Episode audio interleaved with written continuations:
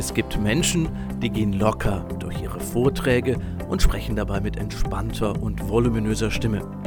Dann gibt es wiederum Menschen, die angespannt, unsicher, ja vielleicht sogar ängstlich ihre Präsentationen oder Videokonferenzen abhalten. Warum das so ist und wie Sie stimmig durch Ihre Sprechsituationen, ganz egal ob online oder offline kommen, erfahren Sie jetzt von mir, Roman Jaburek und meinen Gästen im Bleiben Sie Stimmig Podcast.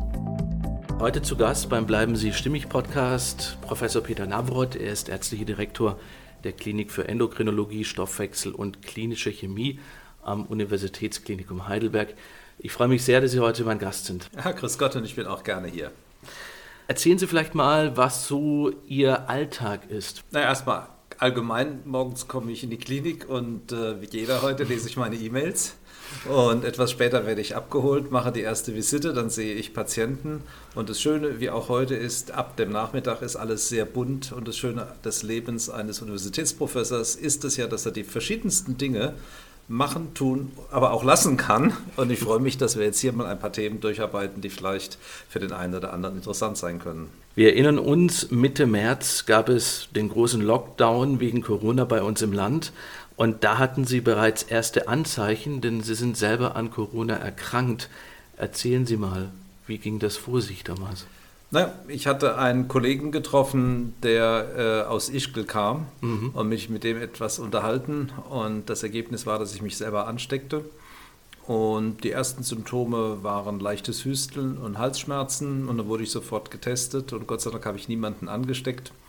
Ähm, begab mich in Isolation und dann dauerte es nur noch wenige Tage. Da war nicht nur meine Frau angesteckt, sondern ich wurde richtig krank und habe so ziemlich alle Symptome durchgemacht, die man über Corona berichtet. Das reicht von Husten und zum Teil auch schwerer Atemnot, ähm, Nierenproblemen. Ähm, ich habe nichts mehr gerochen. Überall, wo man eine Blutentnahme bei mir vornahm, war sofort eine Thrombose.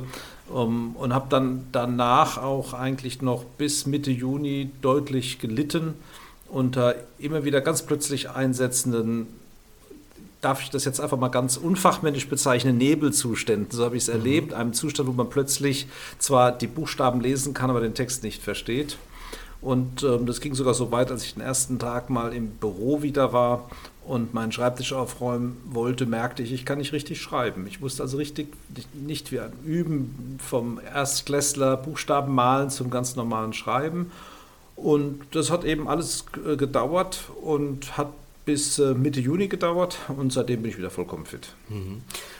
Also erstens eine sehr lange Zeit für diese Krankheitsdauer? Ja, ich glaube nicht, dass es so lange ist, okay. diese Symptome, die hinterher waren. Also die Gesamtdauer des äh, fieberhaften Zustands und die Gesamtdauer der, der Virusausscheidung war vollkommen normal. Mhm.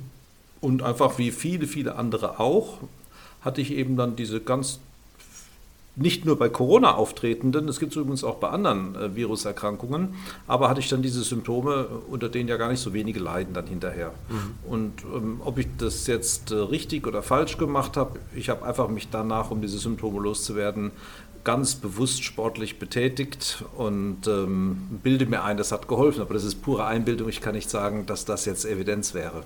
Okay, also das heißt, Sie haben geguckt, dass Sie sich körperlich betätigen, bewegen. Ich habe das ganz gezielt gehen. gemacht. Ich habe mhm. angefangen mit Spaziergängen mhm. und habe dann getestet, ähm, was ich machen kann, ohne in Atemnot zu kommen und habe dann geguckt, dass es immer besser wird. Ich, ähm, und habe dann mir sogar Hanteln gekauft, etwas eigentlich für mich sehr Fremdes. Dann mache ich jetzt jeden Morgen mein Hanteltraining. Äh, etwas lustig nennen wir es zu Hause, der Papa kaspert auf dem Teppich, ja.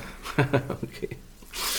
Jetzt, äh, was ja sehr beeindruckend ist, ist ja diese im Nebel Schilderung von Ihnen, weil ich glaube, das war ja für so ein typisches Corona-Symptom gar nicht bekannt. Es ist diese, ich nenne es bewusst jetzt nicht Fatigue-Syndrom, weil ich glaube, dass das ein Begriff ist, der zu unspezifisch gebraucht wird. Aber dieses zwischendurch ein, ein Problem der Wahrnehmung zu haben, ganz plötzlich innerhalb von Sekunden müde zu werden, ist kein Corona-typisches Syndrom, das kennt man auch von anderen Leuten. Man sollte nur mit dem Begriff Fatigue-Syndrom, weil das ja auch in psychosomatische Dinge übergeht, einfach ein bisschen vorsichtig sein. Es ist einfach, bedeutet es, dass Neuronen irgendwie geschädigt wurden und das weiß man inzwischen, dass Corona ja auch einen ähm, Zugang zu, zu Nervenzellen findet.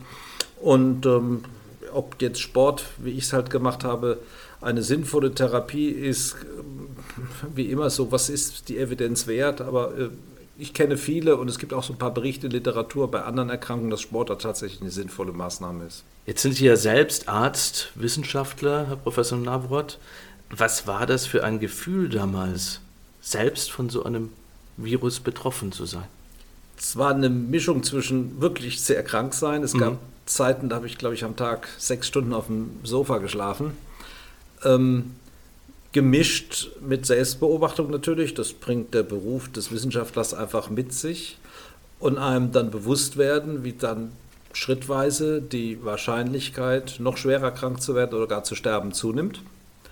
Das ist etwas, was ganz automatisch im Kopf dann abläuft. Und das Spannende, was ich eigentlich an mir selber beobachtet habe und auch in dem Zustand eigentlich spannend fand, mhm. ich habe an keiner Stelle Angst bekommen, selbst als die Atemnot ausgeprägt war. Und ähm, auch mal ein Kollege mich abends anrief und merkte, dass ich aufgrund der Atemnot nicht so ganz klar im Kopf war.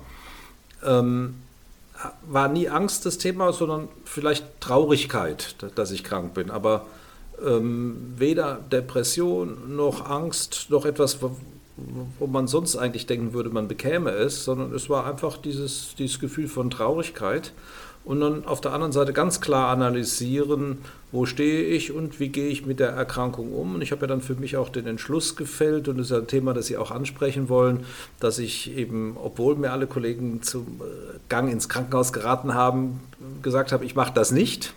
Gebe allerdings zu, an dem einen Abend, als ich so ein bisschen merkte, dass mein Kopf nicht mehr funktioniert wegen des Sauerstoffmangels, hatte meine Frau dann schon so ein Köfferchen gepackt und wir hatten uns geeinigt, wenn es am nächsten Tag nicht besser wird, würde ich ins, doch ins Krankenhaus gehen und mich meinen Kollegen anvertrauen.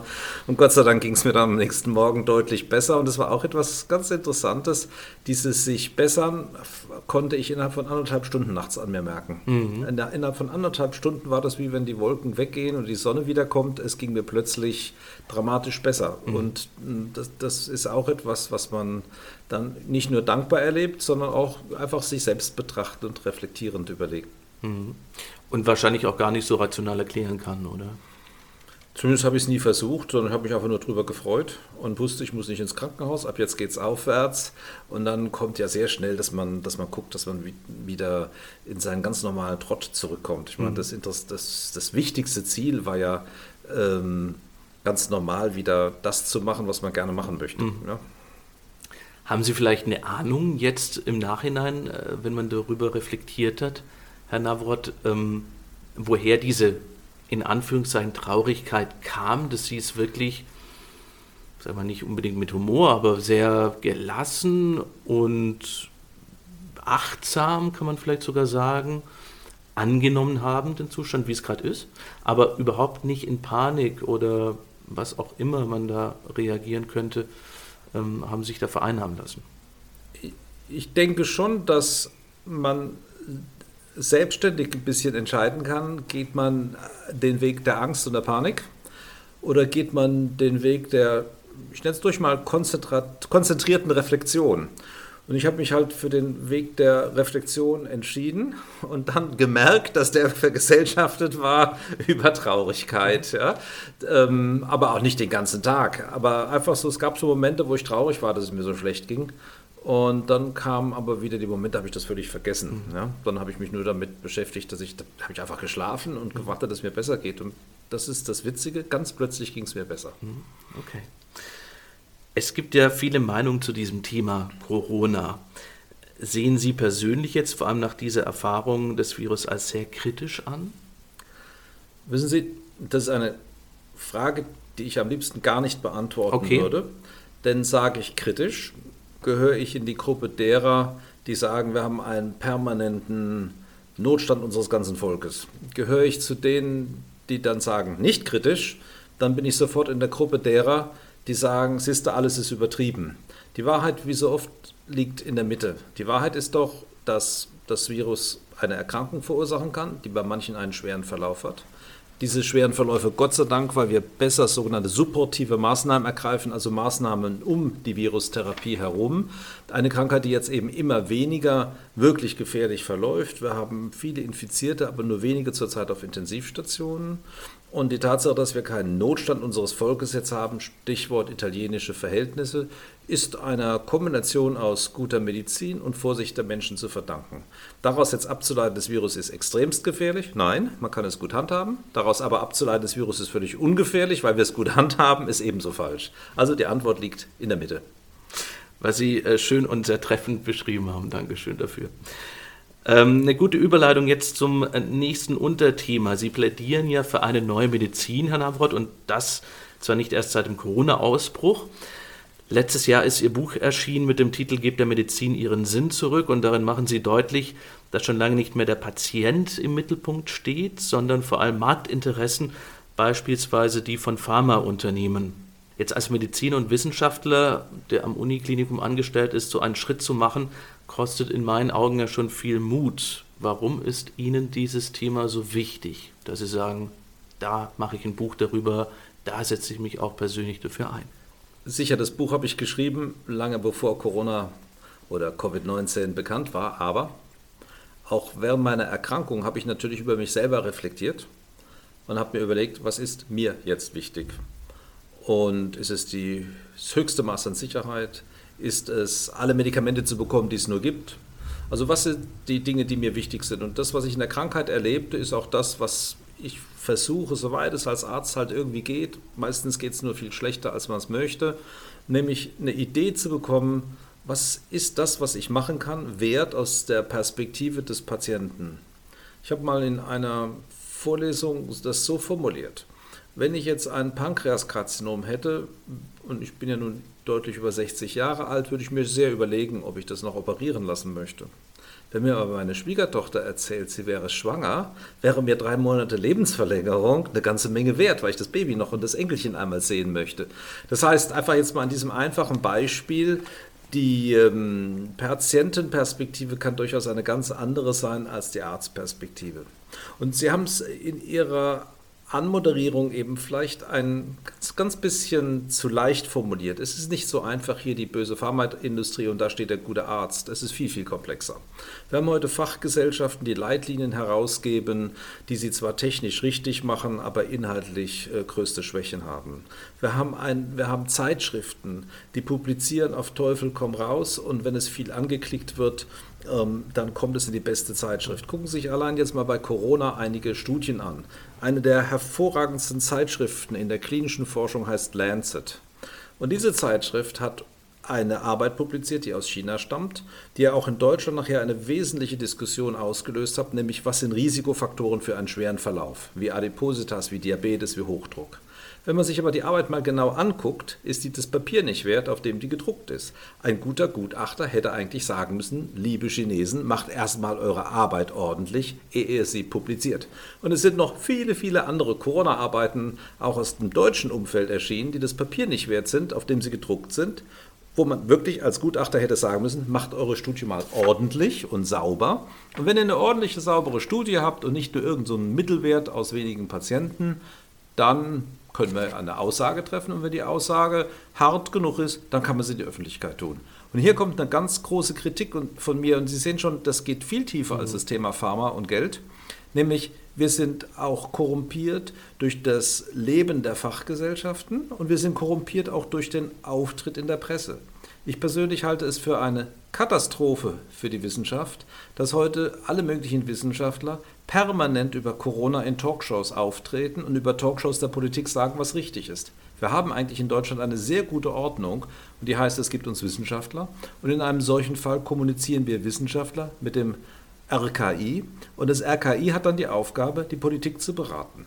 Dadurch, dass wir jede wissenschaftlich noch so interessante Sau einmal kurz durchs äh, Talkshow-Dorf treiben, dann, je nachdem, wie gut die Stimmung ist, die wir provozieren, mal der eine oder der andere Entschluss gefällt ist. Und auch die Unwägbarkeit der Wissenschaft und das Nichtwissen von uns Wissenschaftlern zu, zu sehr verschwiegen wird, weil in Talkshows Überzeugung zählt, aber nicht die kritische Fragestellung, führt es dann dazu, dass sehr viele Menschen, auch kluge Menschen, dann sagen, ja, so einfach kann es doch nicht sein. Und ganz am Ende dürfen wir uns dann nicht wundern, wenn in Berlin Demonstrationen stattfinden, wo man sich fragt, welche Leute sind das eigentlich und was für eine Meinung haben die und woher kommen die mit ihrer Meinung.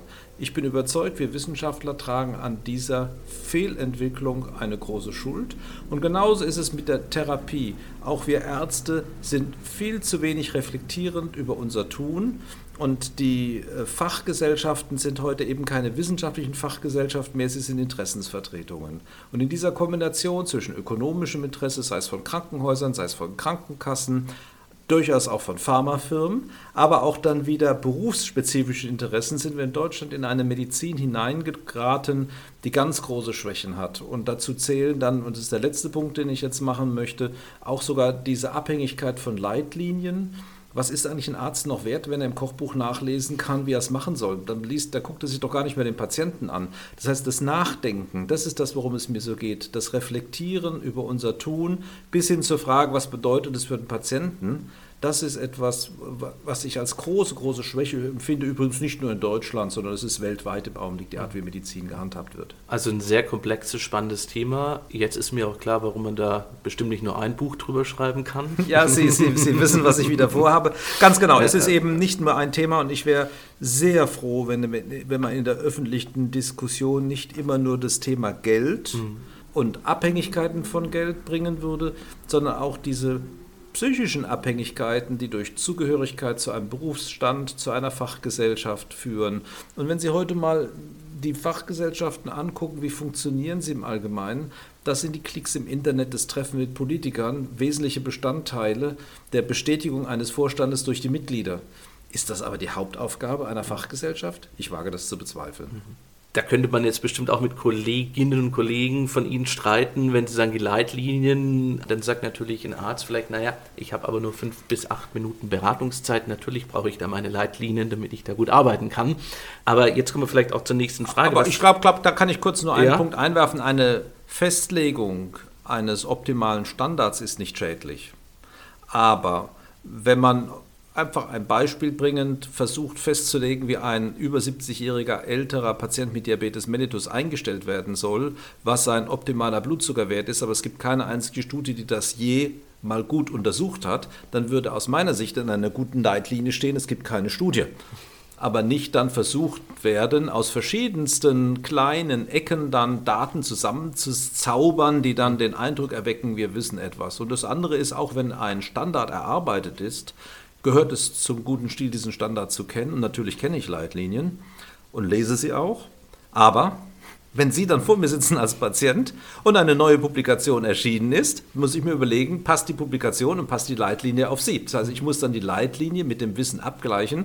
Und wir haben vor einiger Zeit für Diabetiker ein Buch herausgegeben für die Patienten, wo meine Oberärzte und ich eben immer Leitlinien mit Stand des Wissens und der Intervention, sogenannten Interventionsstudien, also Studien, wo man eine Therapie untersuchte, abgeglichen haben. Und dann sieht man erst, wie dünn das ganze Thema ist und wie dünn das Eis ist, auf dem wir uns da bewegen und wie viel falsche Sicherheit wir da produzieren. Und ich glaube, durch die falsche Sicherheit produzieren wir auch einfach zum Teil schlechte und gedankenlose Medizin. Mhm.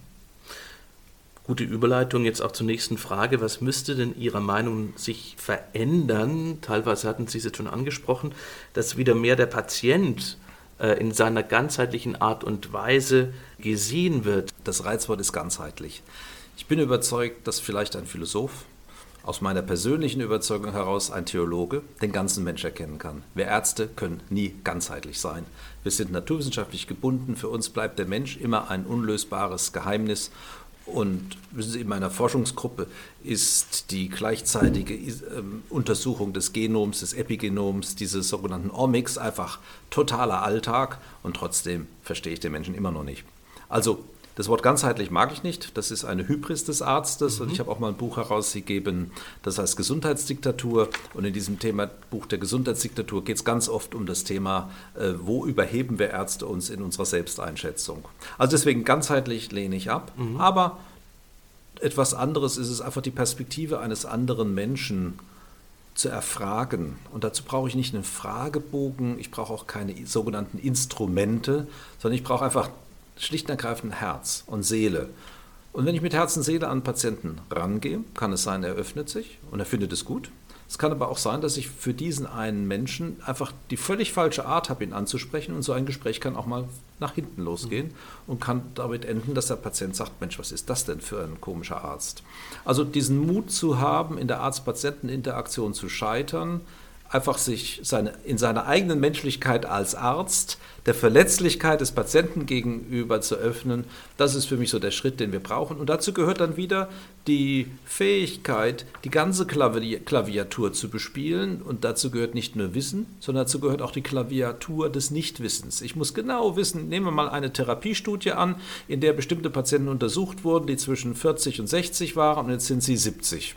Was bedeutet diese Studie für Sie? Dieses Nichtwissen auch dann zu eruieren, ist ganz sicherlich ähm, ein Können. Und zu diesem Können gehört dann aber auch, ganz klar sich festzulegen und Stellung zu beziehen. Und das macht auch meinen Wert als Arzt aus, wenn ich etwas denke zu wissen und wenn ich überzeugt bin. Dann ist es falsch und einfach, glaube ich, feige, wenn man ähm, das Ärzte dann auch gerne tun, zu vorsichtig formuliert dann muss man auch mal richtig Klartext reden und vielleicht dann nach ein paar Jahren, wenn neue Studien vorliegen, zugeben, man hat sich geirrt. Mhm. Das ist einfach das Wesen des Arztes oder etwas bunter ausgedrückt. Es gibt einen guten Grund, warum heute noch Patienten immer mal wieder, wenn sie in der Klinik liegen, Arztromane lesen. Der Arztroman ist schlicht und ergreifend ein Roman, der davon lebt, dass man erst hinterher weiß, was richtig war. Und das ist etwas, was einfach in unserem Beruf drin ist und was ihn sehr spannend macht und weswegen in der Ausbildung ein bisschen mehr dazu gehört, als nur eine Leitlinie auswendig zu lernen. Okay. Danke für die äh, Antwort. Da waren ein paar Triggerpunkte für mich jetzt dabei äh, zum Thema Verständlichkeit, sich verständlich und klar auszudrücken und äh, vor allem in dieser Arzt-Patienten-Kommunikation. Ich kann mich erinnern, dass vor Jahren auch die Uniklinik Heidelberg es versucht hat mit Workshops und ich glaube teilweise Theaterschauspieler, die die Patienten äh, gespielt hatten, ähm, die Ärzte in ihrer Kommunikation zu unterstützen. Weil da gibt es ja genau immer wieder diese Fälle, Sie haben es schön klar, prägnant ausgedrückt, mit Herz und Seele den Patienten zu behandeln, anzuschauen. Es gibt aber immer noch im Jahr 2020 Fälle, die vielleicht auch wieder der Zeit oder was auch immer geschuldet sind, wo vielleicht ein Patient bei einer Magenspiegelung oder einem Ultraschall nicht mal angeguckt wird, sondern hinten von der Ecke mit ihm kommuniziert wird. Und da halt auch die Frage, ähm, warum macht man das so? Ja, oder kann man sich denn da überhaupt noch reindenken?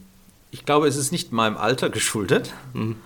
sondern meiner Grundüberzeugung, dass ich diese Schulung zu diesem Zeitpunkt als für zu spät erachte. Die Ärzte müssen viel, viel früher schon lernen, dass man ähm, Menschen gern haben muss und sich für sie interessieren muss.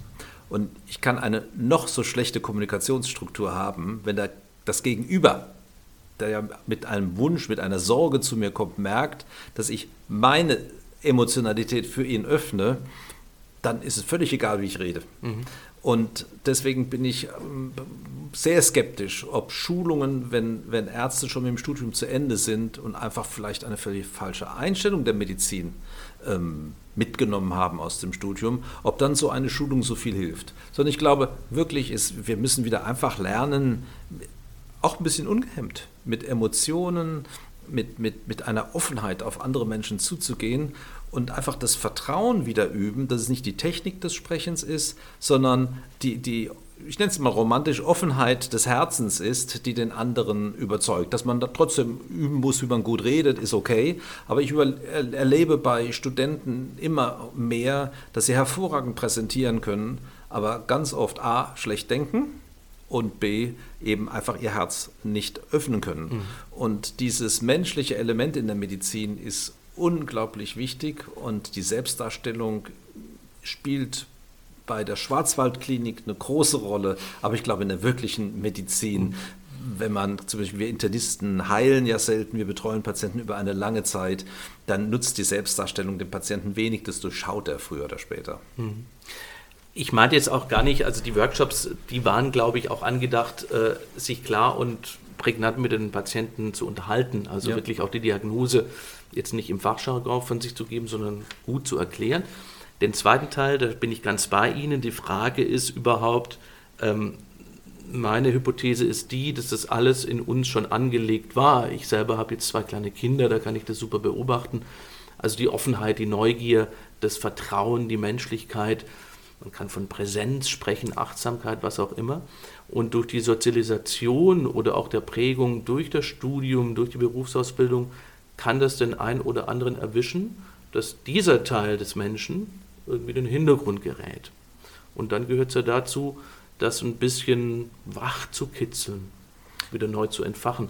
Wäre das vielleicht eine Idee, das schon in so einem Studium mit reinzunehmen? Da bin ich ganz bei Ihnen. Mhm. Was, und da sind wir ja auch letztlich schon bei einem anderen Thema, nämlich was sind die wirklichen Gefahren von Corona? Ähm, und die Antwort auf Ihre Frage bei mir wäre, man muss Vertrauen üben. Ich habe von mir aus erstmal das Vertrauen, dass irgendwo, wenn jemand zu mir kommt, ähm, er mich am Ende mag. Und ich habe auch eigentlich das Grundvertrauen, ich mag Menschen. Natürlich gibt es dann oft genug Ausnahmen, ja. Aber wenn man erstmal mit Vertrauen auf andere Menschen zugeht und ähm, dann dieses Vertrauen nutzt, ein Fundament zu erarbeiten, auf dem man dann frei und ehrlich kommuniziert, dann ist man ganz, ganz weit. Mhm. Und die große Gefahr von Corona, das ist meine große Sorge, wenn ich jetzt meinen Enkel beobachte, ist anderthalb Jahre alt, lernt, dass man vor anderen Menschen vorsichtig sein muss, Sandkastenspielen draußen geht, wie würde es im Winter drin, ähm, dass dieses Grundvertrauen verloren geht. Und ein Grundvertrauen bedeutet, dass ich durchaus ähm, Demokratie leben kann. Ich kann Demokratie nur leben, wenn ich einer bestimmten Institution vertraue, meine Stimme gebe, in der Annahme, dass er das Beste daraus machen wird. Ich muss den anderen vertrauen, dass sie mir nicht böse wollen. Das heißt, auf der anderen Seite formuliert, es kann keine absolute Freiheit geben. Und ich muss bereit sein, meine Freiheit im Vertrauen auf die Freiheit und den, Miss, den fehlenden Missbrauch der anderen, meine Freiheit selber freiwillig einzuschränken. Und wenn ich das alles kann, ohne zu verspannen, ohne zu verkrampfen, und wenn dieses Grundvertrauen erhalten bleibt, dann ist es ja auch ein Grundvertrauen in, in Sinn, in den Sinn des Lebens, dass es eben nicht ein Nichts ist, sondern dass es einen Sinn ergibt, zum Beispiel zu lächeln und ein Lächeln eines anderen Menschen zurückzubekommen. Und wenn ich diese Sinnhaftigkeit erlebe, wenn diese Sinnhaftigkeit Tag meines Alltags wird, dann kann ich auch kommunizieren. Mhm. Das ist ja schon die Antwort. Vielen Dank. Und das wäre ja quasi auch schon die Antwort auf die nächste Frage, ob jetzt Corona gut oder schlecht für unser Gesundheitssystem ist oder war. Ich meine, so das größte Fazit können wir zum aktuellen Zeitpunkt sicherlich noch nicht ziehen. Aber gäbe es da vielleicht ein Zwischenfazit? Also zum einen natürlich dieses Vertrauen versuchen zu erhalten, wie Sie es auch so schön erklärt haben, trotz widriger Umstände, weil ich glaube, das geht da auch ganz schnell unter, wenn man irgendwie sich diesen Schwarz- oder Weiß-Denkern anschließt und nicht mehr die Mitte sieht und findet. Ähm, was ist Ihrer Meinung nach passiert nach diesem Coronavirus in unserem Gesundheitssystem? Nun, ich würde es viel breiter fassen in unserer Gesellschaft ja. und mit uns selber. Ähm, ich sprach eben schon über das Wort Vertrauen und die Bedeutung des Vertrauens für das Funktionieren einer Gesellschaft, genauso wie das Funktionieren einer Interaktion zwischen zwei Personen. Mhm. Ich sprach mit Ihnen schon kurz über das Thema, dass Sinngebung mit Vertrauen eng mhm. zusammenhängt. Und ähm, fokussiere das jetzt im nächsten Gedanken auf den Begriff, warum gibt Forschung Menschen Zukunft? Forschung gibt deswegen Menschen Zukunft und Hoffnung für die Zukunft, weil wir Forscher Fragen stellen, weil wir definieren das Nichtwissen. Die Universität ist nicht der Hort des Wissens, sondern die Universität ist der Platz, wo das Nichtwissen erarbeitet wird. Und weil ich zugebe, dass es ein Nichtwissen ist, gibt, kann ich ja sagen, jetzt forsche ich, wie ich diese Wissenslücke schließe. Und sei es Sozialwissenschaften, Politikwissenschaften, Religionswissenschaften, Geschichtswissenschaften oder auch durchaus Medizin, Biologie, Mathematik. In allen diesen Wissenschaften kann ich als Wissenschaftler der Bevölkerung und meinem Gegenüber das Versprechen geben, dass dadurch, dass ich Nichtwissen habe, dass dadurch, dass ich das Nichtwissen erkenne, ich etwas erarbeiten kann, was vielleicht das Morgen für die anderen Menschen besser macht. Also durch das Definieren des Nichtwissens kommt die wissenschaftliche Aufgabe.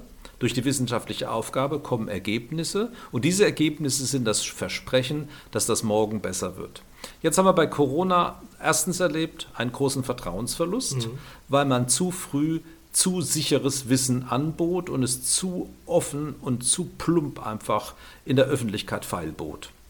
Dann erleben wir aber in Corona auch das Gefühl, dass man alles weiß und deswegen nicht forschen muss. Ja. Und wir erleben dann in Corona, dass plötzlich diese Fragen des Nichtwissens ausgeschaltet werden. Und das ist für Corona dasselbe wahr, was auch für die Religion wahr ist. Wenn ich nämlich alles weiß und jemand widerspricht, dann hat er einfach Unrecht. Wir haben nicht geübt und auch in den ganzen Talkshows nicht geübt, wirklich diese Unschärfen des Wissens herauszuarbeiten und mal Dinge offen zu lassen. Und eine Gesellschaft kann auch nur dann funktionieren, wenn Dinge unklar sind, wenn man mit Nichtwissen leben kann, wenn man mit der Unsicherheit leben kann und nicht immer sofort harte Antworten verlangt. Bestes Beispiel ist die Maske nun sicher oder ist sie nicht sicher?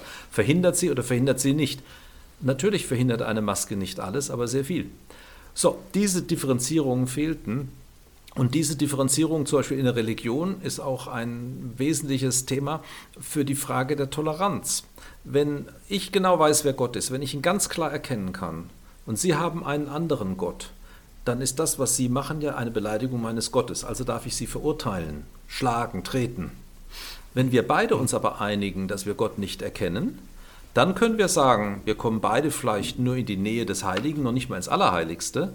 Und dann ist ihr Weg zu Gott einfach ein anderer Weg als meiner. Mhm. Das heißt nicht, dass ich ihren gut finde, ich bleibe bei meinem, mhm. aber das heißt, dass ich die Andersartigkeit in ihnen schätzen kann. Und jetzt sehen Sie, worauf ich hinaus mhm. will. Ich will auf die Akzeptanz der Andersartigkeit dadurch, dass ich eben nicht alles weiß. Mhm. Und das ist, glaube ich, ein ganz wichtiger Punkt. Und bei Corona verlieren wir im Augenblick das Vertrauen auf andere Menschen. Mhm. Wir verlieren das Vertrauen auf die Fähigkeit, Themen zu delegieren, um mal zu gucken, wie es läuft.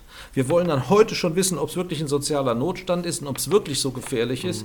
Ach Gott, so schlimm ist es doch nicht, wenn ich eine Maske trage oder mal gucken, wie es läuft. Dann gibt es ja schon seit Monaten Ansagen, wann es die ersten Impfstoffe gibt. Ich kenne noch keine einzige Impfstoffstudie mit Erfolg. Und es ist einfach viel zu früh, über diese Dinge zu reden und diese ungelegten Eier zu legen. Und wir werden immer mehr eine Gesellschaft, die nicht mit der Unsicherheit des Unwissens leben kann. Mhm. Und daher sehe ich dieser Verlust des Vertrauens, den Verlust mit Unsicherheiten zu leben, als ein ganz wichtiges Thema, was durch Corona eher beschleunigt wird und zu einer weniger friedlichen Gesellschaft führt. Nicht die Differenzierung in verschiedene Subtypen von Menschen bringt Respekt, sondern die Anerkennung der Verschiedenheit mhm. und die Anerkennung, dass wir eben alle ein Mensch sind. Okay, das wäre, denke ich, auch eine gute Formel ähm, dafür, dass man sagt, wie finde ich persönlich denn wieder diesen Mittelweg, äh, wenn es im Außen jetzt äh, gerade aufgrund dieses Vertrauensverlustes, Sie haben die Punkte genannt, warum das so passiert ist, wie es passiert ist, mit dieser einen Wahrheit, die es nur zu scheinen gibt, ähm, oder dem Schwarz-Weiß-Denken. Das heißt, jemand, der den Mittelweg sucht, sollte sich darin üben zu sagen, es gibt nicht nur eine Wahrheit, es gibt verschiedene und ich brauche auf jeden Fall eine Art von Offenheit, Toleranzvermögen oder wie sehen Sie Und das? Mhm. ich brauche eine Offenheit, nicht nur, für, nicht nur Toleranz, weil mhm. Toleranz heißt ja auch, dass ich immer alles gutheißen muss. Ja. Und es kann ja durchaus etwas ähm, in meinem Weltbild mhm. gut sein und was ganz anderes in Ihrem Weltbild gut sein. Ich glaube, die, die, die Lösung liegt woanders. Ähm, dass wir wirklich anerkennen, dass es absolute Wahrheiten nicht gibt. Mhm. Ich bringe meinen Studenten gerne ein Beispiel. Wenn ich mit einem Thermometer teste, ob Wasser bei 100 Grad anfängt zu sprudeln und zu kochen, dann muss ich mehr glauben, als wenn ich an Gott glaube. Warum? Keiner der Studenten weiß ganz genau, ob das gerade Strom fließt. Keiner kann mir 100% erklären, wie so ein Thermometer funktioniert. Das heißt, es sind so viele Annahmen, die wir permanent in der Wissenschaft haben, dass in der Wissenschaft viel, viel mehr Glauben steckt, als wir immer nach außen zeigen wollen. Das heißt, diese Offenheit, mit dem Nichtwissen umzugehen, ist der allererste und der ganz, ganz entscheidende Schritt. Und wenn wir diese Offenheit des Nichtwissens haben, dann lernen wir wieder Toleranz. Mhm. Was wir im Augenblick in der Gesellschaft aber machen, ist, wir wollen alles unterteilen in Schwarz und Weiß und jeder hat seine eigenen Rechte und dann wird sogar genderspezifische Fragen, alle möglichen ja. Themen kommen plötzlich hoch, aber es wird viel zu wenig darüber gesprochen. Achte ich eigentlich den Nächsten? Liebe ich ihn, mhm. um das mal im christlichen Terminus zu formulieren? Und in der Wissenschaft ist es ja auch wieder ganz einfach. Was ist in der Wissenschaft das Schönste? Mich mit meinen Kollegen zu streiten. Mhm. Nämlich nur, wenn ich streite, mache ich Unterschiede deutlich. Und wenn ich unterschiedliche im wissenschaftlichen Streit deutlich mache, komme ich auf neue Lösungswege, auf neue Fragen. Für einen Wissenschaftler steht eben am Anfang immer die Frage. Und wissen Sie, ich finde es immer so schade, wenn in der Politik zum Beispiel selbst innerhalb einer Regierung zwei Parteien sich mal streiten. Ich finde das als Wähler ganz toll. Da bemühen sich zwei um die beste Lösung und haben unterschiedliche mhm. Meinungen und kämpfen jetzt mal aus, wer die besseren Argumente hat. Wir müssen wieder den Mut haben, uns zu streiten. Mhm. Also direkt jetzt auch nach Berlin quasi der Wink. Und nicht immer einen homogenen Brei ja. der Einigkeit. Mhm. Okay so das Weich, der Weichspülschleudergang sozusagen. Ja, und äh, das Problem der Beliebigkeit. Ja, Wenn alles das. gut ist, ist alles beliebig mhm. und wir Menschen sind unsäglich unterschiedlich. Mhm. Also alle ähm, denken ja immer zum Beispiel jetzt aus meinem Fachgebiet, mediterrane Kost und McDonald's würde sich unglaublich unterscheiden. Das stimmt gar nicht. Es gibt ein paar wenige Nahrungsbestandteile, die bei Fast Food sich um ca. 30 Prozent von mediterraner Kost unterscheiden. Bei den meisten Bestandteilen ist es weit weniger. Aber wir Menschen unterscheiden uns nicht um 30 Prozent, wir unterscheiden uns im Metabolismus zum Beispiel vom Vitamin C um 1000 Prozent. Mhm. Das heißt, die Fähigkeit zu akzeptieren, dass der andere ganz anders ist und dass man ihn trotzdem gerne haben kann oder sich mit ihm streiten kann, diese Fähigkeit müssen wir wieder üben. Und das ist, glaube ich, eine der Themen, die bei Corona herauskommen, dass wir ein zu großes Bedürfnis nach Harmonie haben, anstatt die Fähigkeit und die Freude am Dissens zu haben, um für morgen eine bessere Zukunft zu erkämpfen. Mhm. Vielen lieben Dank für diese, ähm, ich versuche jetzt Ihr Trägerwort ganzheitliche Antwort zu vermeiden. Ich sage einfach für diese wunderbare, nachvollziehbare, verständliche und plastische Antwort, Herr Navrot. Ähm, ich musste die ganze Zeit an andere Wissenschaftler denken, an Kollegen von Ihnen, ähm, die so eine Seite eben nicht zeigen. Und ich glaube, deshalb kam es oder kommt es auch immer wieder zum Vertrauensverlust, weil für meine Ohren haben Sie gerade wissenschaftlich äh, oder die Wissenschaft klar und verständlich definiert, wie sie funktioniert, wie sie eigentlich angesehen werden sollte. Das, was aber draußen zum Teil auch über die Medien vermittelt wird, ist ein ganz anderes Bild. Und ich glaube, jetzt wird es auch klar, nach diesen letzten fünf bis zehn Minuten bei diesem Thema, warum es so wichtig ist, sich auch mit verschiedenen Meinungen oder Wahrheit, wie man es auch immer ausdrücken mag, zu beschäftigen, damit man in einen sinnvollen Dialog sich begeben kann. Weil ansonsten wird es ja nicht funktionieren. Ich beziehe es mal auf meine eigene Forschung. Wir versuchen gerade, den Diabetes als eine Erkrankung darzustellen, die deswegen zu Folgeschäden an Organen führt, weil bestimmte reaktive Moleküle, wie zum Beispiel Sauerstoffradikale, die Erbsubstanz schädigen. Ähm, ist im Augenblick genau mein Thema. Aber wie kriege ich denn Fortschritt von dem Thema? Nur dadurch, dass mir ein anderer zeigt, dass ich partiell Unrecht habe. Und dann werde ich mein Thema verbessern können. Und das muss ich halt einfach aushalten. Ähm, Nochmal zurück zu Corona. Viele sprechen ja seit diesem Ausbruch der Pandemie, der Krise von einer riesigen Spaltung in unserer Gesellschaft. Wie sehen Sie das, Herr Navrot? Ich erlebe das auch. Mhm.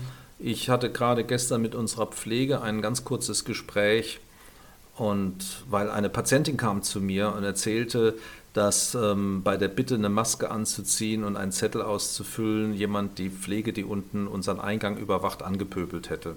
Sowas finde ich einfach erschreckend, weil einen Zettel auszufüllen, damit man für den Fall, dass diesem Menschen eine Gefahr droht, dass man ihn warnen kann, kann doch nicht einfach zu einer Pöbelei führen. Und diese ganze Maskendiskussion bis hin zum Thema, dass man ihn mit Masken nicht unterrichten könne, ähm, finde ich einfach überzogen, unverständlich. Ich kann Ihnen nur sagen, ich habe in meiner ärztlichen Tätigkeit sehr viele sehr gebildete Damen auch in einer Burka kennengelernt, die sehr wohl perfekt gebildet sind, obwohl sie eine Burka anhaben. Und ganz nebenbei, wenn man das oft genug sieht, ich erkenne meine Patientin an den Augen. Mhm. Also das ist alles machbar. Man muss nur ein bisschen Gelassenheit und vielleicht ein bisschen Selbstironie drüber hinweggehen. Und dann werden wir das schon als Gesellschaft gemeinsam packen. Mhm. Aber was wir im Augenblick lieben, ist eben ähm, nicht Fragen aufzuwerfen, sondern Probleme zu nutzen, um Menschen einzuteilen in Gut und Böse. Mhm. Und das ähm, ist zu undifferenziert. Und zum Beispiel mich haben diese Bilder in den Zeitungen auch so gestört, wo man dann einen Strand sieht, wo genug frische Luft ähm, weht und dann gesagt wird, die Menschen könnten sich da anstecken. Dafür haben wir nun einfach gar keine Evidenz. Aber sich in einem geschlossenen Raum anzustecken, das ist etwas, was ich für sehr gefährlich halte. Und ich finde es einfach eine Frage der Bürgerpflicht, dass man in einem Bus oder Zug ähm, eine Maske anzieht und für diese ein, zwei Stunden, die man da drin ist, wenn man länger fährt, ist das ja auch keine Zumutung. Und ich finde, es gehört dann aber genauso dazu, dass der Staat die Regeln, die er aufstellt, a begründet und ich kann es im Augenblick mit der Maskenpflicht im Freien nicht ganz nachvollziehen, mhm. da fehlen mir die Daten. Aber da, wo er es begründen kann, wie zum Beispiel in geschlossenen Räumen, dann aber auch dafür sorgt, dass es umgesetzt wird. Mhm. Ich meine, das muss man auch mal ähm, sagen, zu einem funktionierenden Staatswesen gehört nicht nur das Vertrauen, von dem ich vorhin sprach, mhm. dass nämlich das Handeln derer, die ich wähle, richtig ist, sondern es gehört zum funktionierenden Staatswesen, sonst zerbricht es. Auch das Vertrauen, dass wir alle gleich behandelt werden und dass man da, wo es nötig ist, auch dafür sorgt, mit den nötigen Restriktionen, dass Regeln eingehalten werden. Mhm. Es gibt einen guten Grund, warum ich in einer Einkaufsstraße nicht 100 fahren darf. Ja. Weiteres Thema ist ja die soziale Isolation. Hat ja auch viel mit manchen Menschen gemacht seit dem Lockdown und vor allem auch die Zeit danach. Ich selber habe einen sehr guten Freund in unserem Freundeskreis, den ich seitdem über ein halbes Jahr nicht mehr getroffen habe, obwohl wir jetzt nicht so weit entfernt voneinander wohnen. Dann haben wir auch vor kurzem telefoniert, wo er dann so ein bisschen hat durchklingen lassen, naja, er leidet schon so ein bisschen unter dieser selbst auferlegten Isolation, die es ja wahrscheinlich auch gar nicht braucht. Aber ich denke, viele Menschen sind, ich sag mal, in diese Blase reingedrängt worden, aus der sie vielleicht selbstständig gar nicht mehr rauskommen können. Ich zum Beispiel fand diesen Ausdruck Social Distancing, wie es zu Beginn dieses Lockdowns kommuniziert worden ist, nicht schön, also vom, vom Fachausdruck her, und habe mich dann eher diesem Physical Distancing angeschlossen. Denken Sie, das hat was mit der Gesellschaft gemacht oder macht noch was? Wir Menschen sind soziale Lebewesen und ich denke, Nähe, Umarmungen, wenn man herzlich unterwegs ist, das hat einem schon gefehlt. Ich glaube, das kann man nicht pauschal beantworten ich würde für mich und meine Familie mal in, Kauf, in, in, in Anspruch nehmen, dass wir alle ziemlich stabil sind. Und wenn ich dann mal drei Monate irgendeinen Lockdown habe, mich das psychisch nicht aus der Bahn wirft. Nur ist nicht jeder gleichermaßen glücklich und geborgen und nicht jeder hat das gleichermaßen einfache Leben und damit kann das Menschen ganz, ganz unterschiedlich treffen. Und tatsächlich liegt da ein wesentliches Problem, weswegen ich verstehe, dass Menschen sich wehren gegen so manches, was dieser Lockdown damals mit uns machte, liegt in der Verhältnismäßigkeit der Sprache und des Tuns. Mm, ich zitiere immer gerne, dass es einer kleinen muslimischen Gemeinde von, ich glaube, circa 350 Mitgliedern bedurfte, um beim Bundesverfassungsgericht diese verfassungswidrige Anordnung der Regierung zu widerlegen, dass man Gottesdienste nicht mehr abhalten darf. Natürlich kann eine Regierung sagen, wie man im Gottesdienst sich vor Infektionen schützt, aber sie verbieten stand ihr nicht zu. Und so gibt es eben viele Themen bis hin zur Wortwahl Social Distancing. Viel besser wäre es doch gewesen, wenn man von Anfang an über Aerosole Bescheid wusste, zu sagen, Aerosol vermeiden. Ja? Und ähm, die Wahrscheinlichkeit, auch wenn ein, Virus an einer Oberfläche überlebt, dass wenn ich ihn an die Hand bekomme, dass er dann in ein Aerosol übergeht, das dann jemand anders oder ich selber einatme, ist einfach so gering, dass ich dieser, obwohl ich es nicht beweisen kann, dass es nicht eintritt, dass ich dieser geringen Wahrscheinlichkeit zuliebe sie einfach vernachlässigen würde. Und da sind wir wieder bei dem, was wir vorhin besprochen haben. In so einer kritischen Phase muss man mit Unschärfen leben. Mhm. Wieder die Frage, wie kann ich mit Unschärfen leben, wenn ich ausreichend Vertrauen habe? Ein sehr spannendes, komplexes Thema, wie ich finde, über das wir geredet haben. Corona ist ja noch lange nicht vorbei. Das wird uns, denke ich, schon noch ein paar Monate, wenn nicht Jahre begleiten, hoffentlich nicht mehr so stark wie zu Jahresbeginn.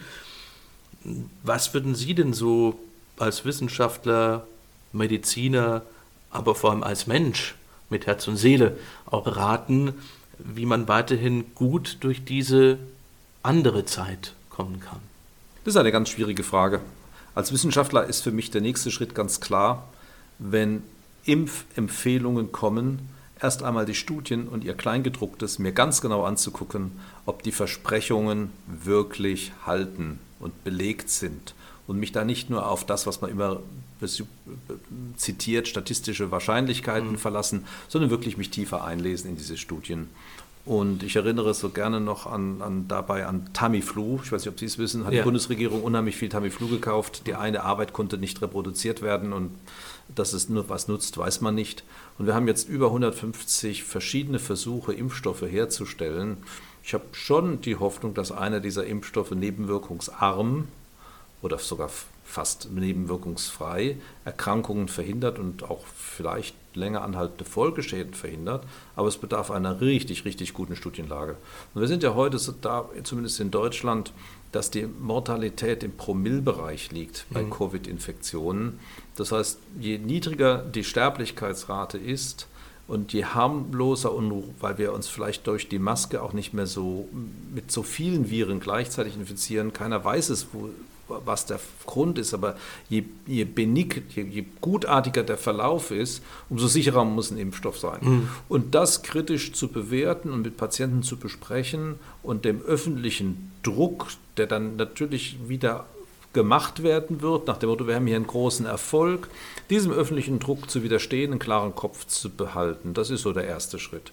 Und der zweite Schritt ist eben, Corona aufzugreifen als ein Thema, das alles wieder hervorzuholen, was ich in diesem Buch Gesundheitsdiktatur oder in dem Buch Gibt der Medizin den Sinn zurück, was da mein Grundanliegen ist, dass wir eigentlich uns überlegen, warum machen wir das alles als Ärzte und als Mediziner und als Wissenschaftler und für wen machen wir das? Und wenn wir diese beiden Themen am Leben halten, dann ist die Auseinandersetzung mit einer relativ kurzen Corona-Phase, die dauert vielleicht ein oder zwei Jahre, ähm, gar nicht schädlich, aber Sie müssen sich über eins im Klaren werden. Ähm, das nächste Virus kommt. Mhm. Und wir haben uns jetzt festgelegt, wie wir mit so einem Virusausbruch umgehen, haben aber auch gelernt, dass wir es nicht zweimal machen können. Das heißt, es kommt jetzt die ganz, ganz schwierige Frage A, Warum habe ich eine so riesen Forschung jetzt, die auch recht schnell Erfolge zeigt, in, in dem, was man, ich nenne es Support, man nennt es in der Medizin supportive Therapie, das heißt, was man um den, man kann den Virus ja noch nicht behandeln, was man drumherum tut, mhm. dass Menschen überleben. Warum hat man das nicht für die Grippe getan? Es gab ja Jahre mit 30.000 und mehr Grippetoten in Deutschland. Warum macht man es jetzt bei Corona? Und ich sage jetzt mal provokativ, wo es nur bisher 9.000 oder knapp 10.000 ähm, Tote gab. Warum hat man das nicht gemacht? Wie geht man mit dem nächsten Virus um mhm. und mit dem nächsten Bakterium um, was sicherlich genauso viele Tote hat? Wir können nicht jedes Mal die Gesellschaft lahmlegen. Und wir können nicht jedes Mal so viele Gelder ausgeben, um die Gesellschaft in die eine oder andere Richtung zu lenken. Das ist eine Frage, die wir Wissenschaftler jetzt schon aufwerfen müssen und wo die Politiker mit uns jetzt in ein Gespräch eintreten müssen. Denn ähm, die, die nächste Welle kommt und wenn es nicht Covid-19 ist, dann ist es vielleicht Covid-23 mhm. oder ein ganz anderes Virus oder ein Bakterium, was irgendwie resistent ist. Und, ähm, ab, und, und dann, dann, müssen wir uns ja überlegen, was machen wir? Ja? Ähm, mache ich, helfe ich erst, wenn 500 sterben? Helfe ich erst, wenn 5000 sterben pro Monat? Ist ein, ein Menschenleben, nur wenn es seltener verloren geht, weniger wert als ein Menschenleben, was häufiger verloren mhm. geht? Also das sind ganz, ganz schwierige Fragen. Und die Ethiker, die Politiker und wir Wissenschaftler, wir sind jetzt wirklich gefordert, uns mit diesen Fragen auseinanderzusetzen. Schöner Schlusspunkt, Herr Professor Navrat. Schön, dass Sie da waren. Und ich hoffe, ich konnte zum Nachdenken anregen. Dankeschön. Bestimmt, danke.